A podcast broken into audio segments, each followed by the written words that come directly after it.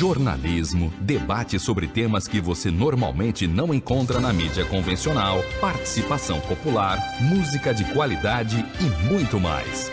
Web Rádio Censura Livre, a voz da classe trabalhadora.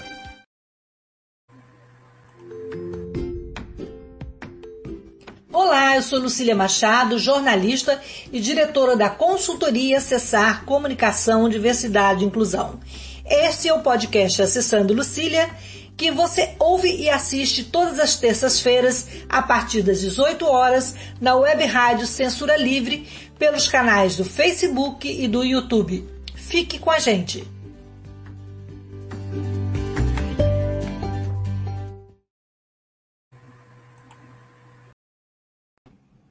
Olá, boa noite. É, eu sou Lucília Machado, esse é o podcast Acessando Lucília, e hoje nós vamos falar de um importante tema, que são as duas mais importantes leis brasileiras da inclusão.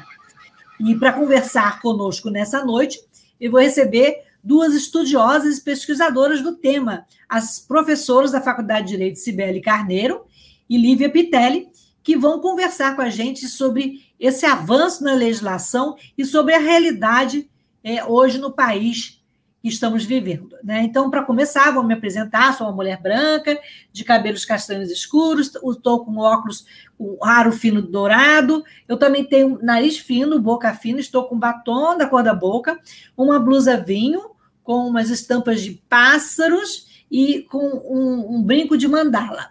Então, Sibeli, queria que você se descrevesse e se apresentasse para o nosso público. Boa noite, bem-vinda.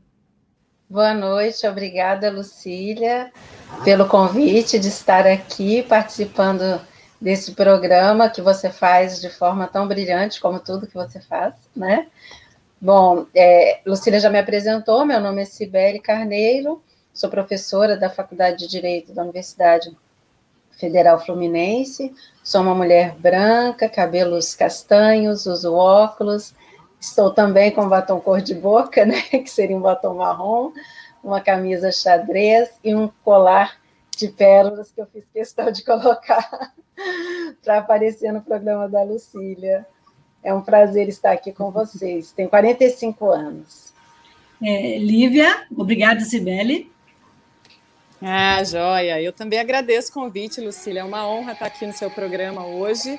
É, e que eu sou professora da UF, professora da Rural, eu sou branca, estou com os cabelos castanhos, é, meio que escovados, assim, altura média, estou com fone de ouvido hoje, um fone de ouvido branco, tenho os olhos mel, nariz meia boca, tô sem batom para contrariando as nossas duas as nossas duas participantes, mas tem um blushzinho aqui de leve, fazendo uma maquiagem é, nas bochechas, tô com uns brincos dourados, pingente e uma blusa preta à frente de um fundo é, branco, parede branca, cortina branco, um ar condicionado branco visível ali por ali e tenho 36 anos, sou professora da UF, professora da Rural. Então, boa noite a todos. Boa noite, Lívia. E eu queria que vocês falassem da importância das duas leis, depois cada uma vai falar um pouquinho mais da outra aqui. A Lívia, que já escreveu um livro sobre a LBI, participou de um livro, e a Cibele, que também organizou um, um grupo de, de estudo sobre a LBI e sabe muito também sobre a lei de cotas. É, Sibeli, então qual a importância dessas duas legislações para o avanço é, na vida, no trabalho e no lazer das pessoas com deficiência? Bom, Lucília, eu considero fundamental né, a legislação a respeito do tema, trabalhando a inclusão das pessoas com deficiência. Né, eu acredito que as ações afirmativas né, dos grupos chamados de vulneráveis pela sociedade constituem um avanço na democracia, para a diversidade na sociedade, para a inclusão, né, especialmente das pessoas com deficiência. E eu acho que, embora né, a legislação não faça todo o seu trabalho, a gente quer muito mais do que a norma, né? A gente quer muito mais do que a legislação, a gente quer a efetivação desses direitos, a gente quer verificar, né, no mundo dos fatos, os direitos das pessoas com deficiência sendo respeitados, né, não precisando de tanta luta, mas, mas eu vejo de forma muito positiva, eu vejo como um avanço, sim, e muito importante né, até para provocar nossos debates, né? Se não fosse pelas leis, não estaríamos aqui debatendo sobre o tema, não estaríamos trabalhando né, em defesa desses direitos humanos. Então, eu, eu vejo de forma muito é, positiva, apesar né, de também ter aí a frustração diária quando eu vejo que esses direitos não são implementados, quando eu vejo que a legislação não é observada, quando eu tenho notícias né, de que as empresas ainda resistem na contratação das pessoas com deficiência, né, enfim eu sinto tudo isso que todo mundo sente também, mas vejo sim de forma positiva a existência desses dois diplomas normativos. Lívia, além da angústia e da ansiedade é, diante desse quadro que, que tão bem a Sibeli colocou, é, que, que representa essas duas leis é, para as pessoas com deficiência hoje no nosso país? Na verdade, é, quando a gente fala de lei brasileira de inclusão ou de estatuto da pessoa com deficiência, a gente está falando de, de uma, uma, conquista histórica, no final das contas, né? De, de, finalmente a gente conseguir ter uma legislação que consolida é, vários direitos, ou pelo menos agrupa vários direitos da pessoa com deficiência. Mas eu bato é, exatamente nas palavras da Cibele, né? A gente tem uma lei muito avançada é, muito embora a gente não possa ser hipócrita de, de querer dizer que a gente tem muita coisa cumprida, a gente tem muito ainda é, a batalhar para que a gente tenha efetividade dessa legislação. Mas eu acho importante a gente perceber, Lucília, que e, e a gente vem numa semana muito legal para falar isso, depois de um, decisões, por exemplo, nos Estados Unidos, que autorizaram o uso de eletrochoque escola é, em Massachusetts. Então, é, às vezes a gente reclama tanto do direito brasileiro, do ordenamento brasileiro, né, do judiciário brasileiro, mas a gente também tem que reconhecer que a gente está muito além, muito avançado perante alguns países como Estados Unidos, que muita gente vê como né, menina dos olhos. A gente tem que considerar que a gente está falando, Brasil é sim um país evoluído no tocante é, ao conteúdo da nossa legislação, à forma da legislação. Tem muita coisa ainda a evoluir, a gente vai falar no debate de hoje. Mas no tocante a essa proteção dos direitos da pessoa com deficiência, pelo menos em tese, né, legislativamente, a gente tem uma proteção muito grande. A exemplo do que a gente teve no Estatuto da Criança e do Adolescente. Eu gosto muito de fazer esse paralelo, né? Na década de 80, o Estatuto da Criança e do Adolescente, ele veio como um avanço muito grande, assim, uma legislação protetiva muito importante para a pessoa com deficiência, para as crianças e para o adolescente. Que a gente está lutando até hoje, ó. Se a gente parar para pensar, né, a gente tem 30 anos, mais, né? 80, 20, 40 anos aí de luta para efetivar tudo aquilo que está na legislação. Mas já é um marco. E aqui, com a lei brasileira de inclusão, com a legislação de cotas, a gente tem pelo menos de onde partir para se lutar pela implementação desses direitos. Então, a importância acho que é isso, a gente finalmente ter um documento normativo para a gente lutar por ele. Muito bem. É, o, Sibeli, a lei de cotas, né, é, vai fazer 30 anos agora no dia 24 de julho, a LBI fez seis agora na última semana, né? É, mas ainda hoje a gente ainda não tem uma cultura nas empresas de contratação e de um plano de inclusão ou de acessibilidade, né? É, por que, que ainda falta... É, algumas empresas dizem que falta qualificar o trabalhador com, deficiência, mas a gente vê que isso já mudou um pouco. O que, que falta para que as empresas é, se conscientizem e façam da inclusão uma, uma realidade?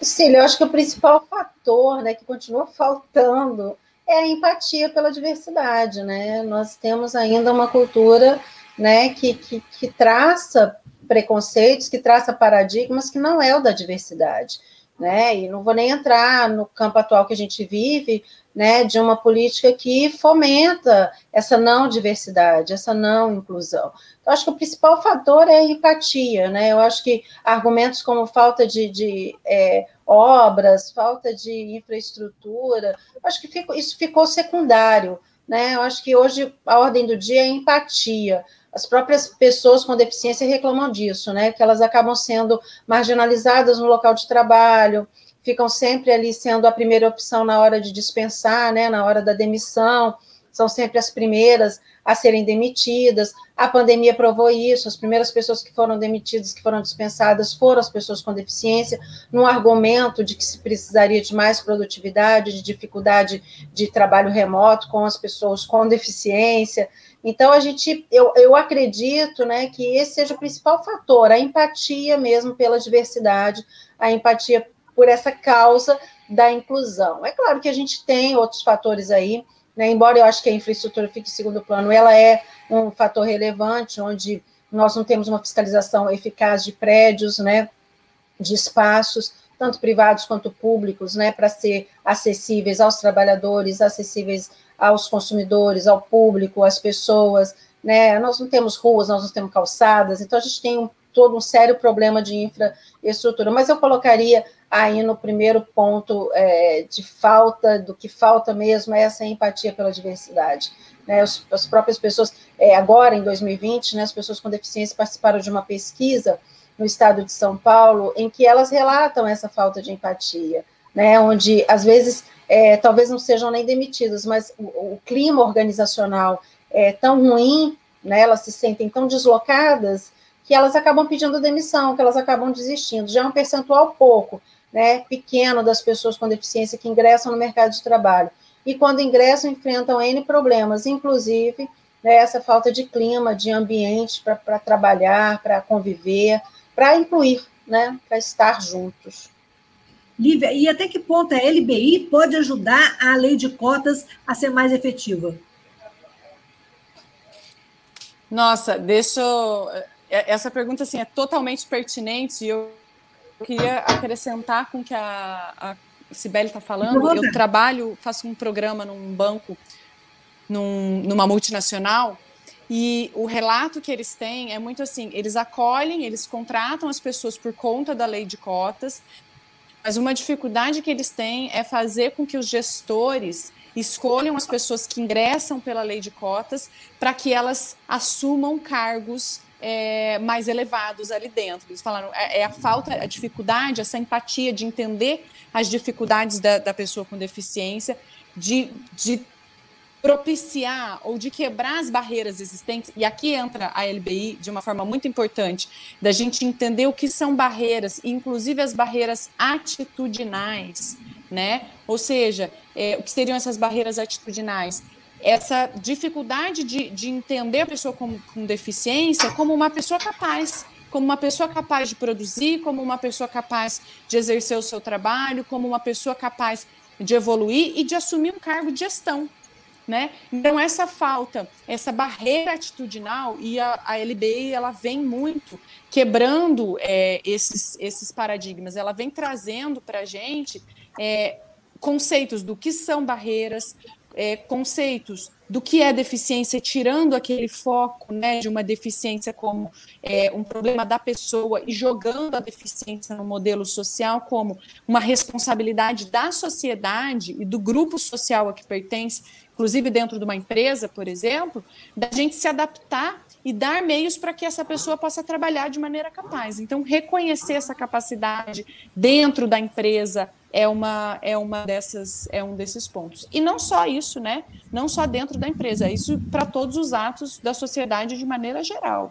né? Então, quando a LBI vem falar de é, participação plena em sociedade, quando a gente fala de inclusão, a gente pensa é, e a gente luta pela pessoa com deficiência para a prática de todo e qualquer ato, assim como qualquer cidadão. Né, em igualdade de condições. É a gente pensar em ações afirmativas, é a gente pensar no que for necessário para quebrar essas barreiras é, múltiplas, né? mas principalmente a barreira atitudinal, que é quando, né, que se traduz quando a Cibele fala de empatia. Aí. Cibele, quer complementar a fala da Lívia? Não, acredito que a gente possa até avançar em outros pontos, né? Mas é só é, ficou é, foi noticiado que havia um projeto de lei para mostrar, né, uma, uma política atual que a gente vive pela não inclusão. Foi tentado um projeto de lei no Senado, foi retirado de pauta de última hora, né? Agora em abril, abril ou maio, uma tentativa de se substituir a contratação das pessoas com deficiência nas cotas né, da Lei 8.213 de 91, por pais de pessoas com deficiência, né? Uma tentativa de burlar mesmo esse percentual que já é mínimo, né, estabelecido pela lei de cotas por pessoas é, sem deficiência. Então é só um complemento assim e que às vezes temos, né, e tentativas é, públicas, políticas de, de restringir, mas felizmente a luta é maior. Isso não passou, isso foi retirado, sequer foi votado né, isso foi retirado. E ah, tem um outro que está ameaçando, né, Sibeli? Tem, tem um outro projeto, o PL é, número 626-2021, do, do um parlamentar do Novo, Luiz Lucas Gonzalez, ele acha, ele propõe que a empresa pode demitir o empregado com deficiência sem incluir o substituto. E ele também, e, com deficiência, né? E na mesma vaga, ele estabelece um prazo de 90 dias para essa substituição. Quer dizer, como é que lidar com isso, né? É um quadro estranho, é, é, o tipo do projeto que não ajuda, só atrapalha, né? É, eu vejo até uma inconstitucionalidade, uma vez que a LBI tem status de norma constitucional, eu vejo esses tipos de leis, de tentativas, até com, com vício da inconstitucionalidade. Né? A Lívia pode nos ajudar aí, que é mais entendida né, da LBI, mas eu vejo até com, com, com um vício grave de inconstitucionalidade essas ideias, né, esses, essas propostas, uma vez que a gente tem um estatuto alçado à condição de Constituição Federal, à natureza de norma constitucional, né, então é pela inclusão, qualquer retrocesso né, é vedado, então é, isso aí é só para para nos alimentar na luta, né? Porque a raiva alimenta também, não é só o amor, não. Com certeza. Antes de passar para a Lívia, só uma coisa. Algumas empresas também ficam escolhendo as deficiências. É uma deficiência leve. Vou contratar uma pessoa com deficiência auditiva que usa aparelho vez de um surdo, porque o surdo vai precisar de intérprete. Ou então vou contratar uma pessoa com deficiência que não tem um dedo, porque aquela que tem cadeira de rodas vai Vai, eles acham que vai exigir mais investimento, que vai dar mais trabalho. Como é que a gente lida com essas, essas, é, essas situações? Isso passa, né?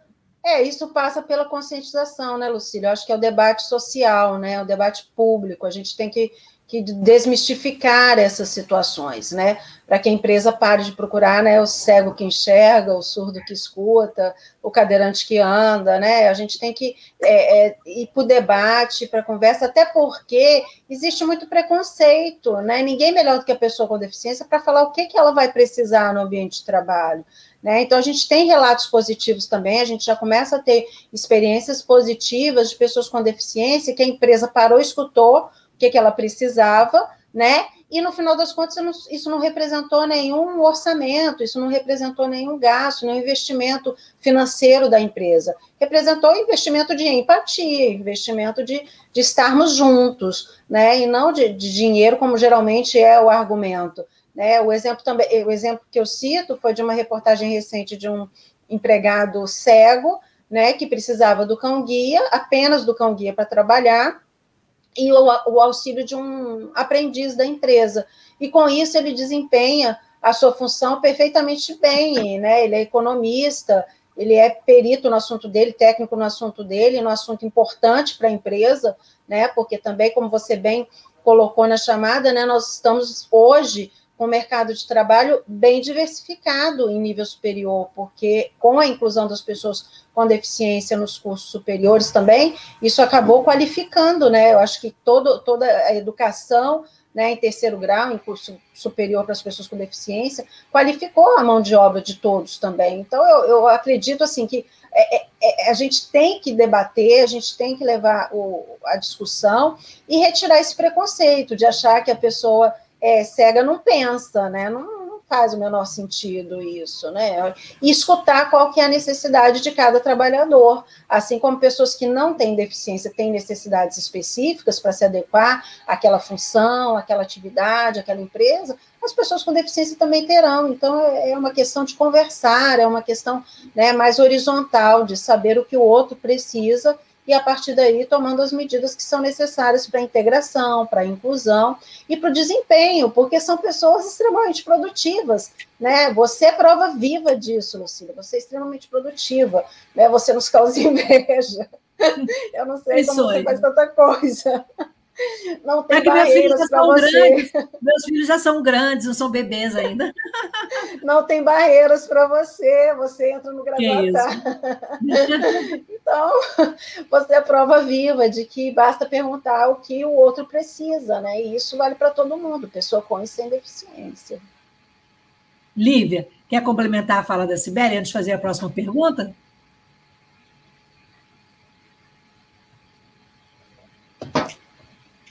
Adoro essa, essa frase final da Cibele. A gente tem uma mania de discutir as coisas sem ouvir aquelas pessoas que precisam, né? Então, é, sempre batendo naquele, né? Nada para nós sem nós. Gente, custa perguntar. E aí, um medo, muitas vezes, das pessoas de, de chegar na pessoa com deficiência e falar: e aí, vamos, vamos descobrir o que, que você precisa? Vamos, vamos ouvir, né?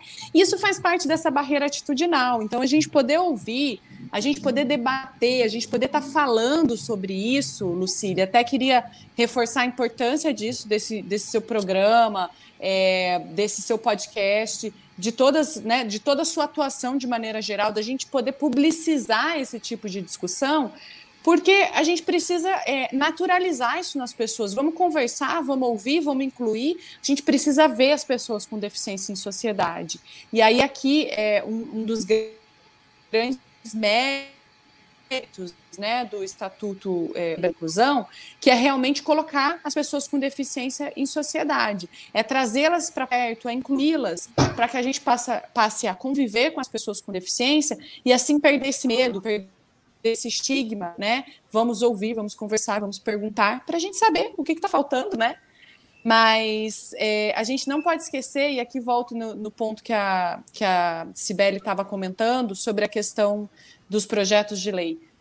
No estado atual que a gente está de democracia, a gente tem que estar tá em constante vigília. Né? Isso acontece com os direitos da pessoa com deficiência, isso acontece com normas protetoras da família, da criança. A gente tem que estar tá em constante vigília. Projeto.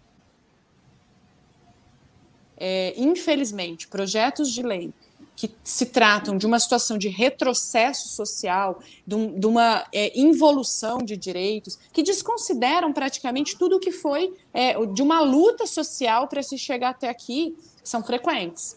São frequentes. A gente tem propostas de lei, inclusive, para alterar o próprio própria lei brasileira de inclusão, assim como a gente tem da lei de cotas. Então, é, é são inconstitucionais? São inconstitucionais. Não só pela lei brasileira de inclusão, mas pelo status da convenção é, do direito das pessoas com deficiência de Nova York, que é, foi a convenção, é, é a convenção de 2007, e ela é recepcionada no direito brasileiro com status de norma constitucional. Então, não basta a gente chegar é, e, e, com um projeto de lei simples a gente alterar isso. Então, a gente é, simplesmente é, retroceder tudo isso. É inconstitucional é inconstitucional.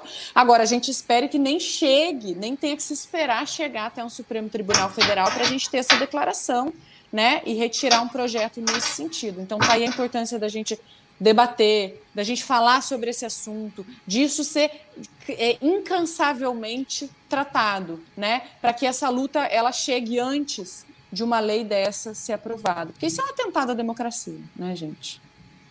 Pois é, Lívia. É, a Lei Brasileira de Inclusão completou seis anos, mas ela, até chegar a virar uma lei, o próprio estatuto, ela demorou 15 anos de discussões, né? Foi uma longa jornada, né?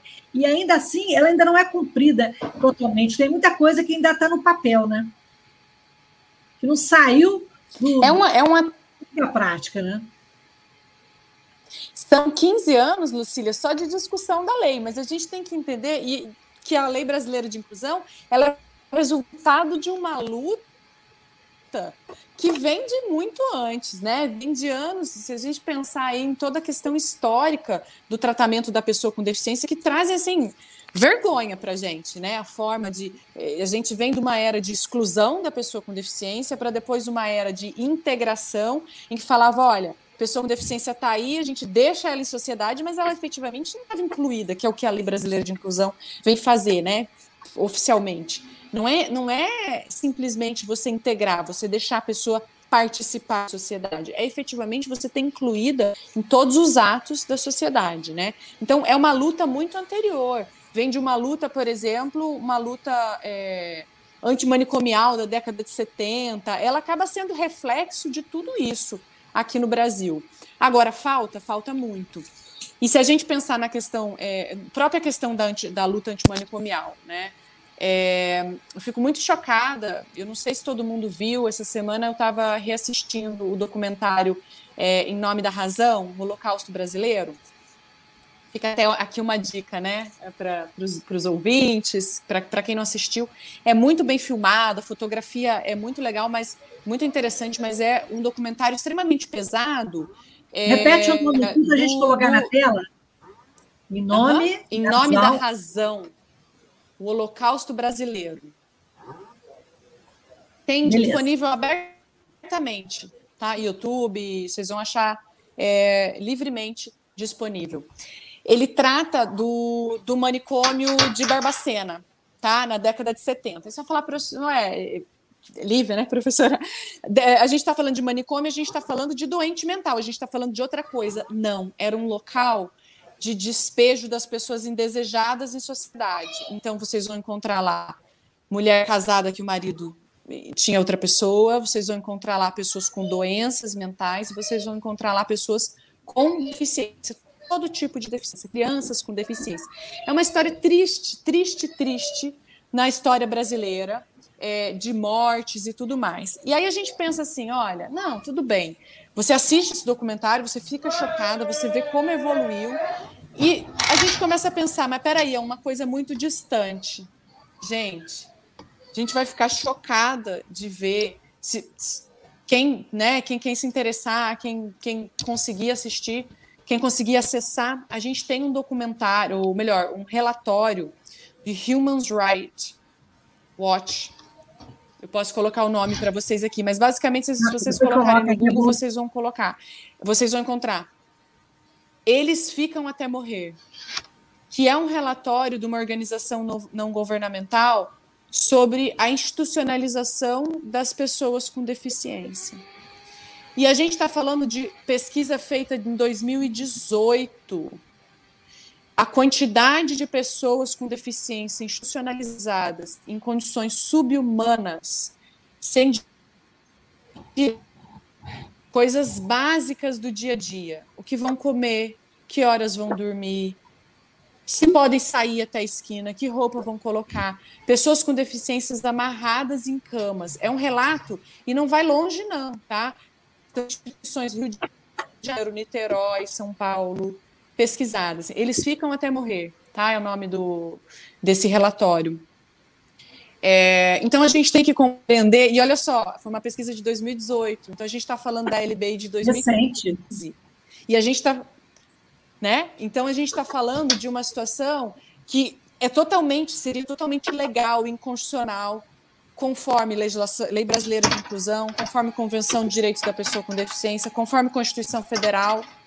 E mesmo assim, a gente tem uma situação gravíssima, com uma condição subhumana. Então, tem muito ainda a evoluir. A gente não pode esquecer isso. É motivo de comemoração, a gente tem um estatuto, a gente tem uma legislação, mas a gente tem situações extremamente graves.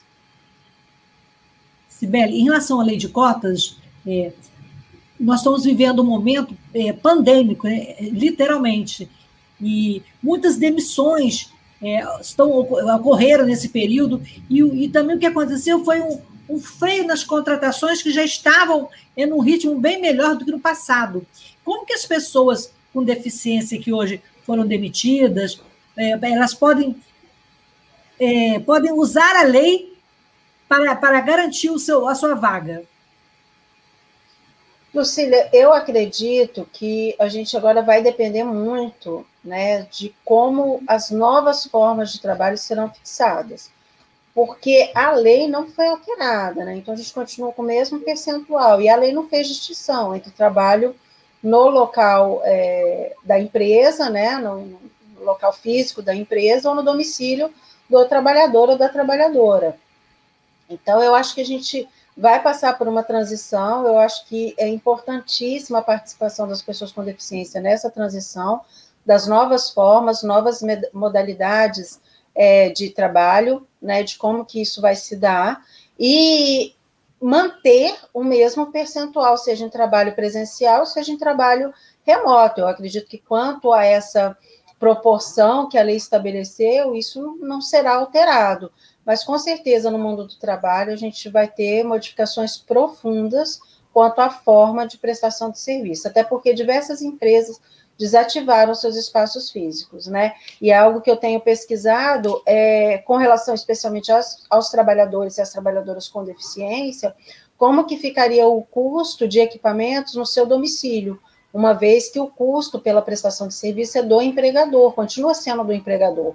Né? A gente está com uma crise de emprego muito grande, né? o desemprego nunca esteve tão alto no nosso Brasil, né? no nosso país, estamos falando aqui de empregos formais, CLT, né? Então a gente já vem sofrendo isso há muito tempo, né? Com a grave crise de 2008, a situação para os trabalhadores só piorou e com a pandemia foi algo inimaginável em termos de número de pessoas desempregadas, desalentadas, né? Seja qual for aí o, o adjetivo que a gente vai usar. E isso se agrava quando a gente pensa nas pessoas com deficiência, né? Como bem a Lívia falou, né? De outros grupos também, né? As crianças, os adolescentes, isso só vai se agravando, né? E quando você pensa na mulher com deficiência, então você soma vulnerabilidade, soma desproteção, né, soma desemprego, fica tudo pior.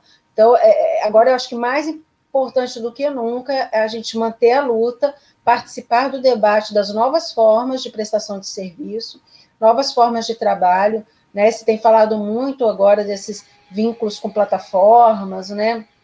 Plataforma de transporte, é, como que vai ficar essas, essas novas modalidades de contratação e essa, esse percentual das pessoas com deficiência, que eu entendo que seja uh, uma reprodução, né? A gente vai ter que sair desse espaço do emprego formal. No âmbito do direito do trabalho, a gente tem escutado muito isso, né? Que a contratação nos termos do artigo 3 da CLT está próximo da extinção. Eu não quero ser tão pessimista assim, mas também não posso ignorar toda essa discussão, todo esse debate das novas formas de trabalho. E aí, tem que ter a participação das pessoas com deficiência nesse debate, assim como dos órgãos de fiscalização, do Ministério Público do Trabalho, que tem um papel relevantíssimo, né? Os sindicatos, que, embora enfraquecidos também pela atual política liberal, né, tem que retomar seu espaço de atuação, retomar sua luta, as associações, temos que estar aí em conjunto nesse debate para proteger os postos de trabalho das pessoas com deficiência, tá?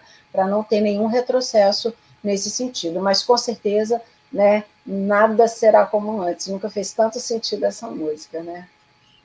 E a luta continua. E o nosso papo também continua depois do intervalo. Nós vamos fazer 30 segundos de intervalo para falar um pouquinho da rádio que tem a ver com o trabalhador, que é uma que a gente vai saber um pouquinho mais desse trabalho tão interessante e tão produtivo e que abriu esse espaço para a gente estar aqui falando sobre diversidade e inclusão.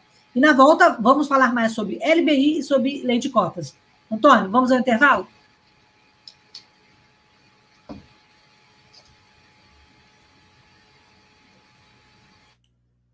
Para manter o projeto da Web Rádio Censura Livre, buscamos apoio financeiro mensal ou doações regulares dos ouvintes, já que não temos anunciantes. Não temos propagandas de empresa e não recebemos recursos de partidos e políticos. Seja um apoiador regular e ouça nosso agradecimento no ar durante a transmissão de nossos programas. Seu apoio é muito importante para nós. E os apoiadores recebem prestação de contas mensal. Temos uma vaquinha virtual permanente. Para apoiar, acesse aqui https dois pontos barra barra apoia.c barra CL Web Rádio. O nosso muito obrigado. Web Rádio Censura Livre, a voz da classe trabalhadora.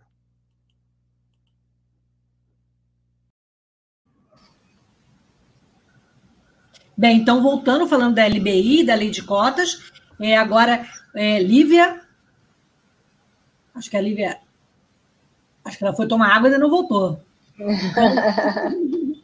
Mas vamos então, Sibeli. É... Ah, a Lívia voltou. Estou aqui, estou aqui. É, Lívia, a LBI é sem dúvida um marco, né? É, na luta e nos avanços das pessoas com deficiência, né? E assim, como fazer com que as pessoas com deficiência é, tenham consciência né, dos seus direitos e deveres, é, de que forma isso, é, essa lei pode chegar mais na sociedade, mais nas empresas, e mais nas pessoas em geral.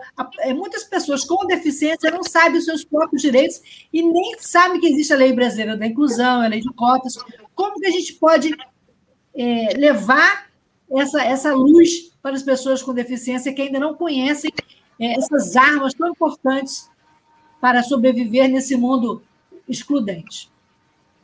Lucília, falar, falar, falar, falar, ter mais programas, convidados, mais gente em todos os espaços, em todos os formatos, né? É, eu acredito que é a forma da gente poder trazer um pouquinho de conhecimento. Eu fico muito surpresa. Esses dias eu fui procurada depois de uma, depois de um, ah, minto.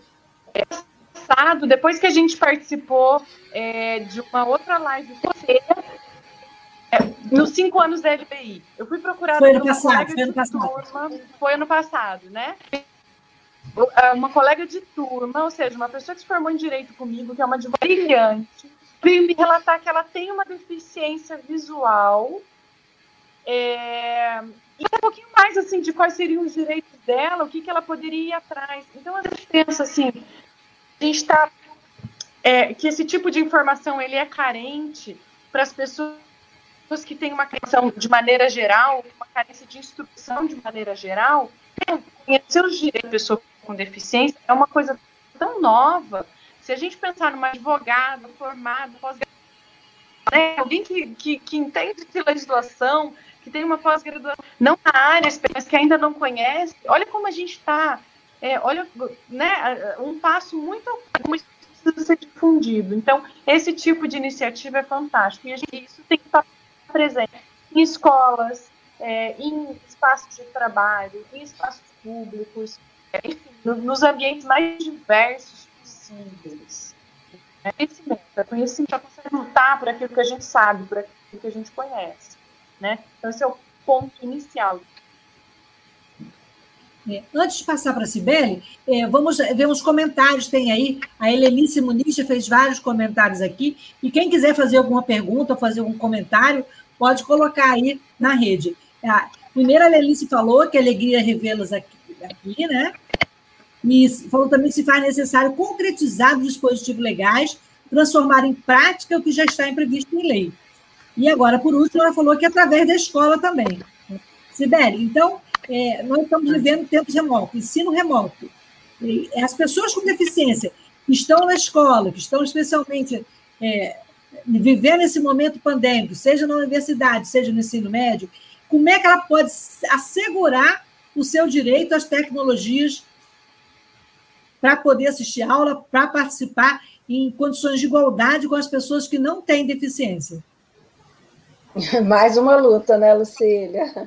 Primeiro, um beijo para a Helenice, né? Uma honra tê-la aqui com a gente.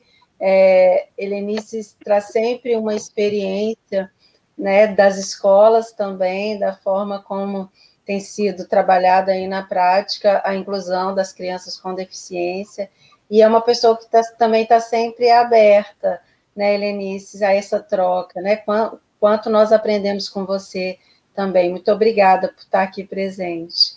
Bom, Lucília, foi um desafio para todo mundo, né? O ensino remoto. Eu acho que todas as pessoas se viram né, inseridas no meio digital aí. Tem gente que vê como um avanço, uma modernização de 10 anos né, em um no meio digital, e a gente teve que aprender a trabalhar. E aí, o que eu costumo dizer é que a gente tem uma vida real fora desse meio digital. Então, eu acredito assim que é a mesma pergunta aqui do mundo real. O que eu faria né, para tornar minha aula acessível enquanto professora? O que eu devo fazer para tornar minha aula acessível?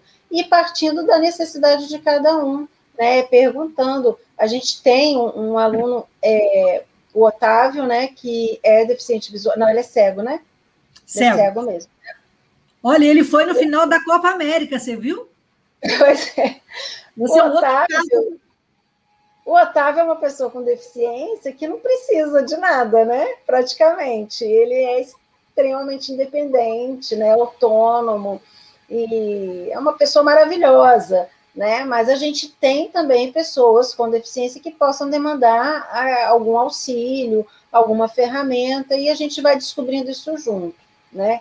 Infelizmente, a gente está num mundo muito novo, que é esse do, do ensino remoto.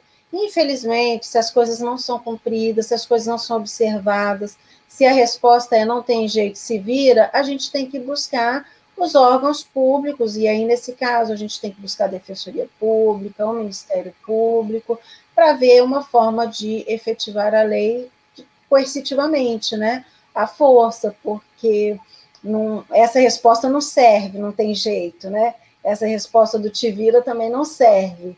Então, se é, não é encontrada uma resposta, eu reconheço toda a novidade que a gente está vivendo, né? Não, não, não sou insensível, até porque eu estou inserida nela, né? Eu, tive, eu não sei fazer isso que você faz aqui, um podcast bonitinho, eu não sei fazer essas chamadas que você faz, né? Mas estou aberta para aprender. E se isso for necessário, né, para tornar minha aula, meu conteúdo, né, acessível, aquilo que eu me disponho enquanto professora a trabalhar, né, em qualquer meio, real, virtual, eu estou aberta a aprender. Então, a gente tem que ter essa disponibilidade nos profissionais.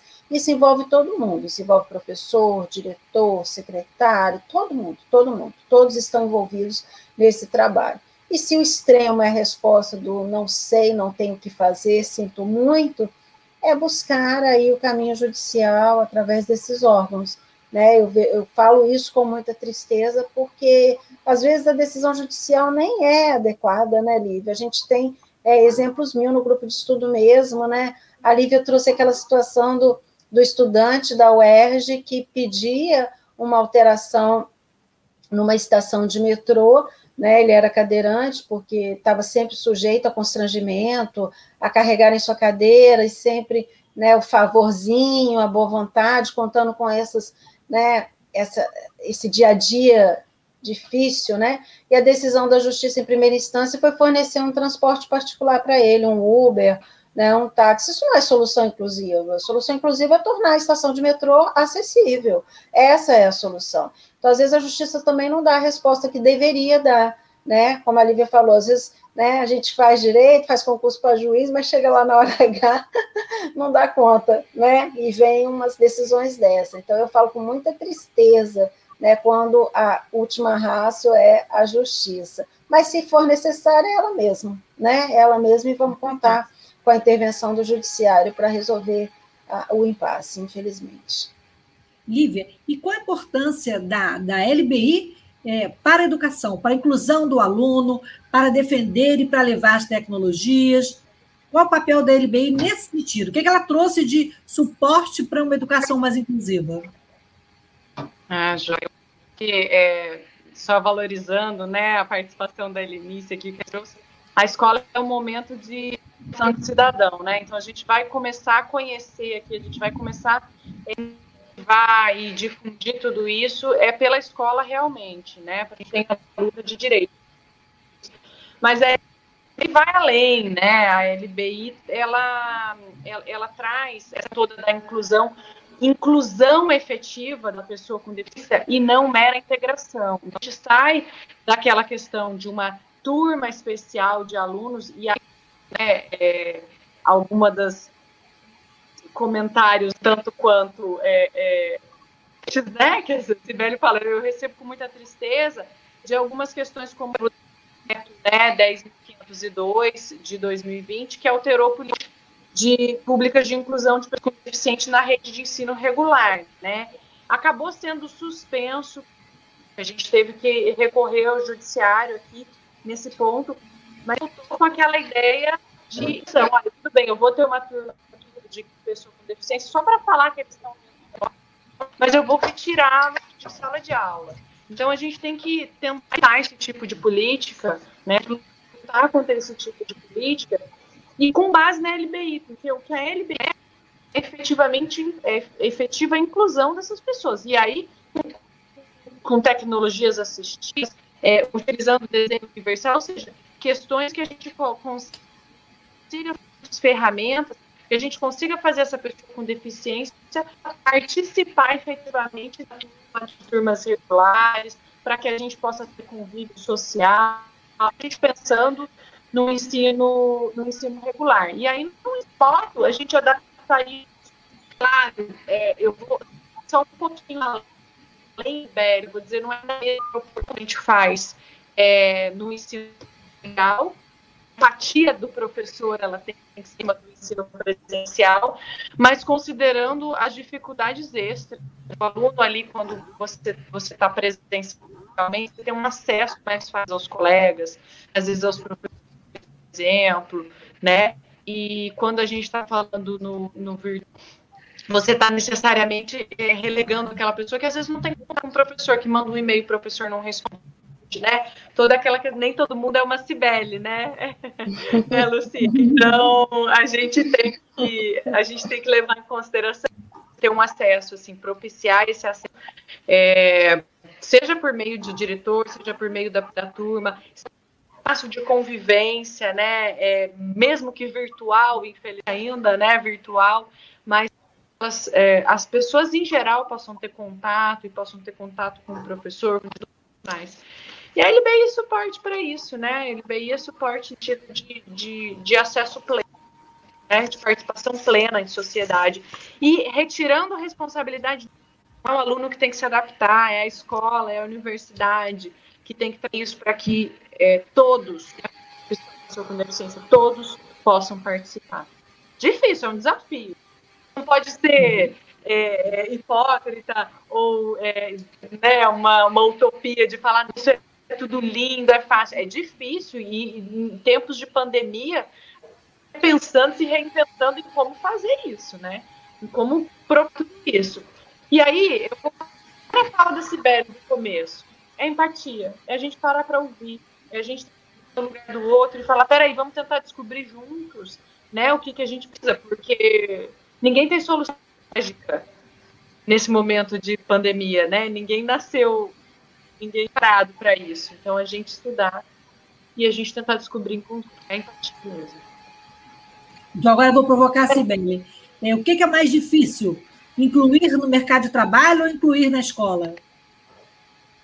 Ah, Lucília, eu acho que a inclusão como todo é uma, um desafio, né? É uma luta. Como a gente né, gosta de.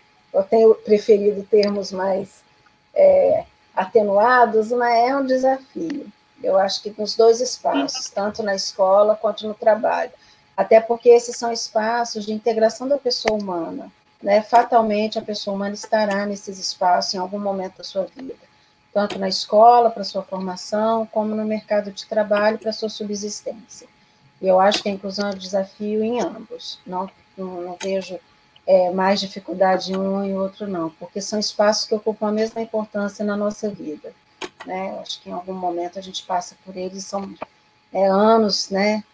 Relevância aí pela escola e pelo trabalho também, né? Então, a inclusão é difícil em todos. Sabe, sabe uma coisa sobre esse assunto? É, concordo gênero no com a Cibele, mas eu ainda acredito, é, no trabalho, a gente tem uma reprodução daquilo que foi vivido na escola, né?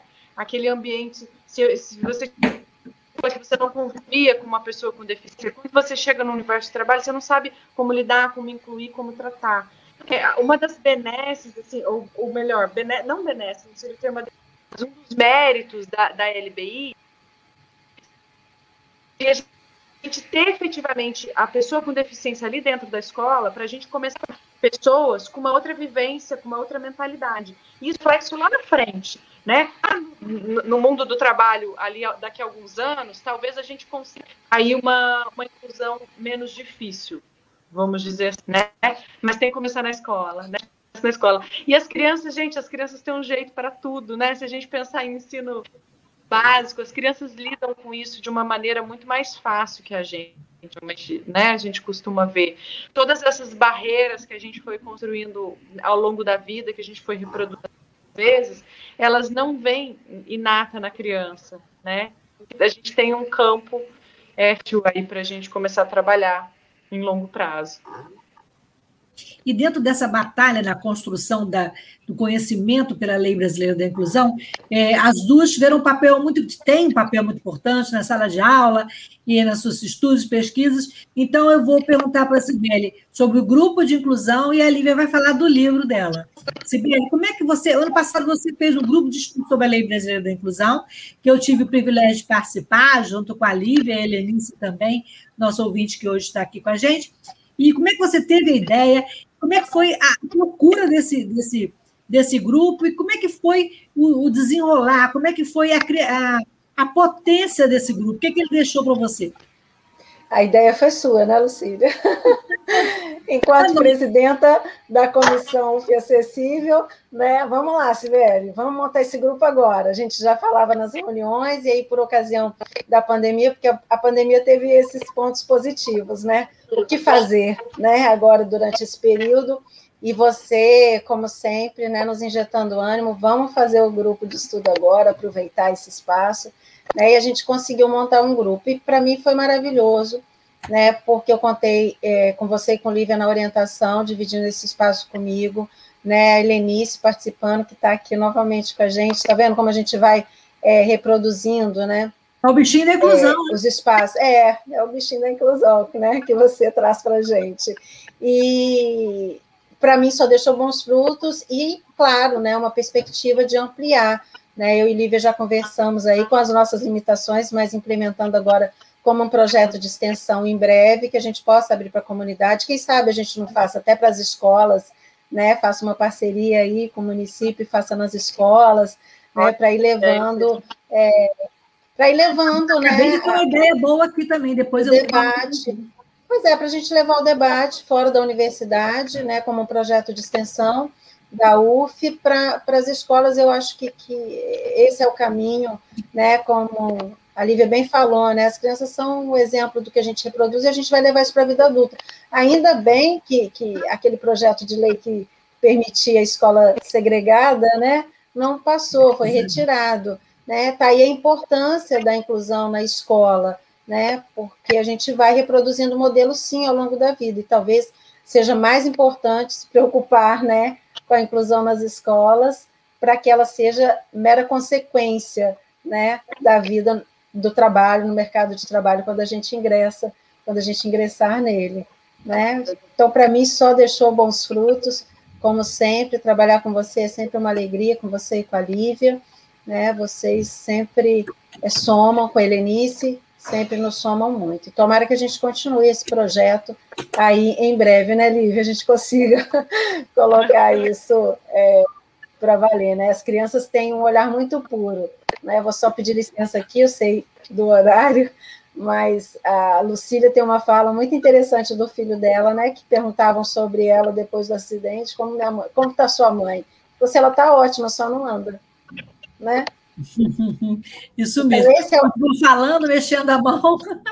Não, esse é o local, né? Esse, esse é o espaço que a deficiência tem que ser, né? Um segundo plano. A deficiência não tem que ocupar, ter essa é, dimensão toda na vida da pessoa, né? Pode. A gente tem mais comentários aí da Helenice e de uma outra ouvinte. Vamos ver, Antônio? A Helenice falou que pensa que falta preparo da sociedade para lidar com as pessoas com deficiência. Com certeza, mas nós estamos avançando. Ela disse que está com saudade do grupo, das discussões, e que chegar às escolas é o caminho. Então, nós vamos seguir esse caminho, né, Sibeli? Tem a um pacífico e diz que acredito que a escola tem um papel fundamental. A inclusão é uma via de mão dupla. É isso mesmo, né, meninas? É uma mão dupla. Me avisem quando acontecer o projeto. Pode deixar. É, Lívia, fala um pouquinho então do seu livro, é, como é que surgiu a ideia, você construiu com outras duas pessoas, né? Fala aí o título para a uhum. gente, conta um pouquinho o que você aprendeu é, como autora de, de livro. tá, joia. É, eu primeiro agradecer essa oportunidade, né? Tanto aqui quanto de estar no grupo com a Sibeli, aí de conhecer a, a, Helene, é, a, Helene, a Lucília, a Natália, que estava lá no grupo com a gente. Pra... Eu falo assim, é, eu venho do de estudo teórico da lei brasileira de inclusão, né? E a gente às vezes fica muito isso é muito típico e problemático no direito, né? Às vezes a gente fica muito da prática. Então eu poder estar num ambiente de ouvir, discutir com a pessoa com deficiência, com as pessoas com as pessoas que têm experiência com isso, é, é fantástico, né? Que a gente agrega. Vamos embora nesse Mas, enfim, deixa eu falar um pouquinho do livro rapidinho. É, livro, ele surgiu, e, e, acho que faz total sentido eu falar isso aqui, porque a ideia do livro veio quando eu vim dar aula no Rio de Janeiro. Eu entrei numa universidade federal, em uma turma, salvo engano, de sétimo período, mais ou menos, do direito, ou seja, tinham passado da metade do curso de direito, e eu toda, né, entusiasmada, assim, comentando, dando aula sobre um outro assunto, pessoa com deficiência. E quando eu fui falar de capacidade, eu falei, então, vocês sabem, né, que o Estatuto da Pessoa com Deficiência, a Lei Brasileira de Inclusão, ela alterou aqui, então, quando a gente está falando de é, quando a gente está falando de capacidade, a gente não está mais falando de pessoa com deficiência. E os alunos no meio do curso, para mim, eu estou falando de alunos excelentes, dos melhores que eu já tive, ótimos, mas é alunos excelentes, as pessoas olhando para mim como assim, que lei é essa? E isso eu estou falando em 2016, tá? A gente já tinha aí mais de um ano. É, segundo semestre, salvo engano, de 2010, e eles não sabiam o que, que era. Eu falei, não, então, peraí, vamos, vamos repensar essa história. Se dentro de um curso de direito, de é, formação, que estudam legislação, eles não estão sabendo que a gente teve uma lei tão importante que alterou e que reconhece a capacidade plena das pessoas com deficiência, resumida, né?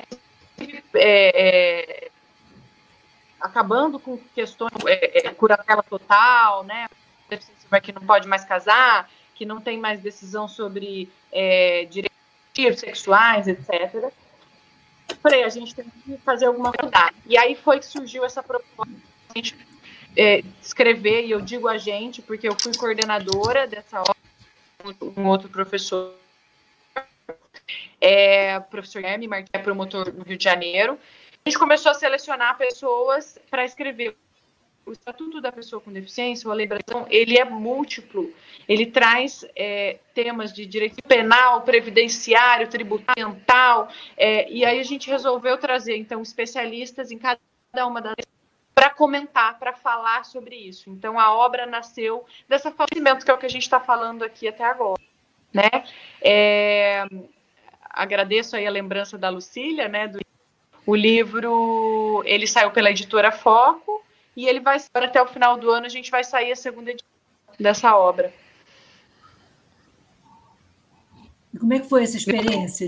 Com o compromisso de mandar um, de mandar um volume para você, para as duas, para ele e para a Lucília.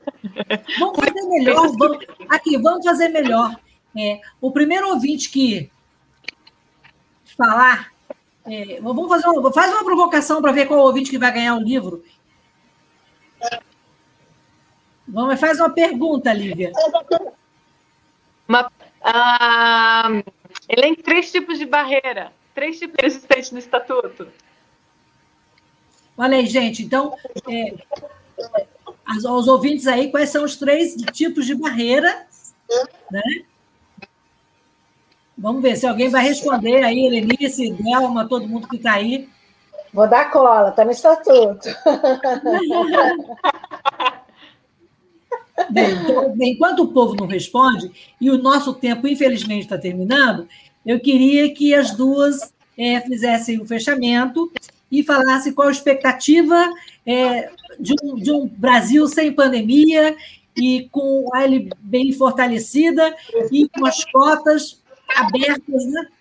com, com cotas, e para que todas as pessoas com deficiência possam ter o direito ao trabalho. A Helenice, a Helenice não falou, mas ela tem direito ao livro.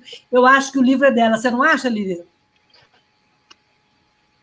Concordo em gênero, número e grau. Sai para o segundo treino, fica o compromisso. Então tá, depois você entra em contato, o e-mail da Lívia já está ali, a gente vai colocar de novo, e você entra em contato para poder pegar o seu livro e saber mais sobre, sobre o Estatuto. Então, vamos lá, Sibeli, quais são as suas expectativas pós-pandemia e como a LBI e a lei de cotas pode ser, sair fortalecida desse período?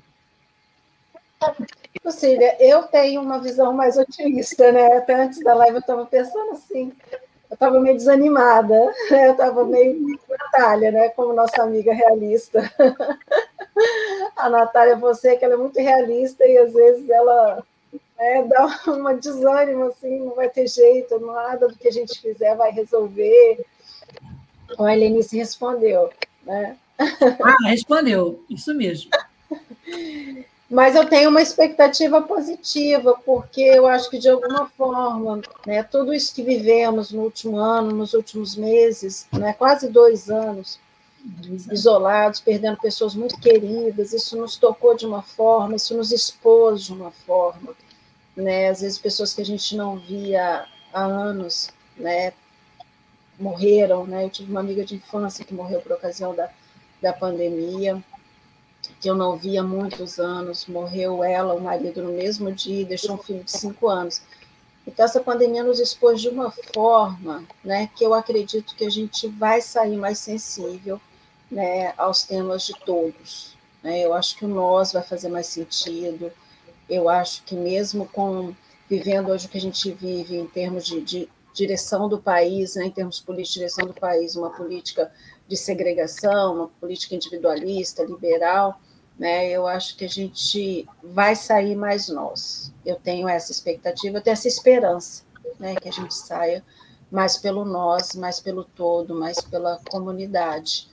Então, eu, eu vejo, assim, é, luz no fim do túnel, sinceramente. Né, e quero que, assim que a gente possa estar tá na rua, a gente esteja né, com segurança, lutando pelo direito de todos, né, especialmente o direito dos grupos minoritários, grupos vulneráveis, porque a inclusão faz parte da democracia. Né? Tem uma frase que é, geralmente ilustra né, essas mudanças com relação à pessoa com deficiência, né, o Sindicato de Homens, o Ministério do Trabalho deu o nome de uma cartilha deles, né, inclusão é atitude, qual que é a tua?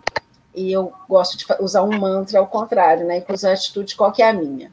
Então, o que, que eu estou fazendo pela inclusão pela, do outro, né? Pela inclusão de todos. Então, inclusão é atitude. Qual que é a minha? O que, que eu estou fazendo, né? Não só o que eu posso, mas o que eu de fato faço para propiciar a inclusão, a diversidade e contribuir com o mundo democrático, né?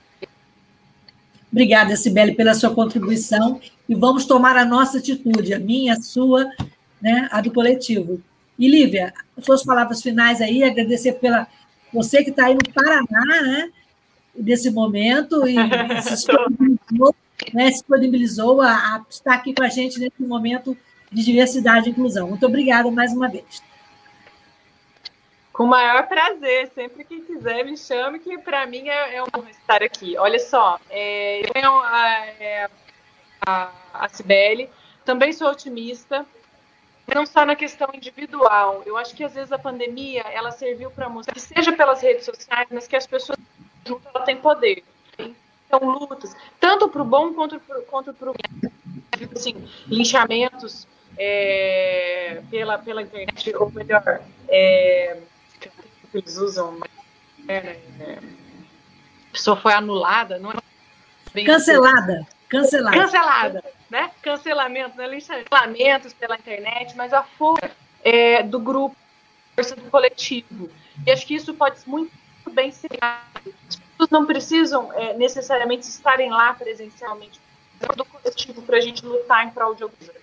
Porque é, essa questão da democracia política, dos projetos de lei, até de se exigir do poder público, é, ela é necessária. Então, assim, o que eu estou fazendo, ótimo, eu preciso mudar isso dentro do meu dia a dia, dentro mas também vamos integrar o coletivo, vamos escolher nossas lutas né, e vamos nos unir para a gente poder fazer isso em conjunto. Então, a, a, pandemia ela serviu muito. Eu não vou me prolongar mais, né? Que eu sei que, que a gente está com horário. Realmente agradecer muito mesmo, sempre que, que preciso aqui para um bate-papo. Eu aprendo muito, muito, muito com a Sibeli, Obrigada. Com certeza. Eu queria, então, agradecer à rádio, agradecer pela voz do trabalhador, pela voz das professoras e pesquisadoras estudiosas e pela voz da inclusão. E termino aqui com a fala da Helenice, né? Oba, ganhei o livro. O livro está longe. Obrigada, Lucília, por esse momento de reflexão. E as professoras Sibeli e Lívia, muito bom revê-las. Meninas, beijo grande, gratidão. E a gente se encontra aqui na próxima Obrigada. Obrigada, Lucília, pela oportunidade. Obrigada, Lívia. É um prazer estar com vocês, revê-las. Boa noite, meninas. Obrigada, gente. Boa noite.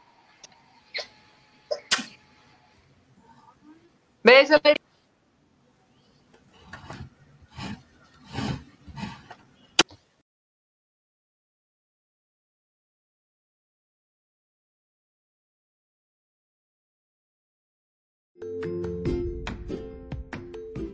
Olá, eu sou Lucília Machado, jornalista e diretora da consultoria Acessar Comunicação, Diversidade e Inclusão. Este é o podcast Acessando Lucília, que você ouve e assiste todas as terças-feiras, a partir das 18 horas, na web rádio Censura Livre, pelos canais do Facebook e do YouTube. Fique com a gente!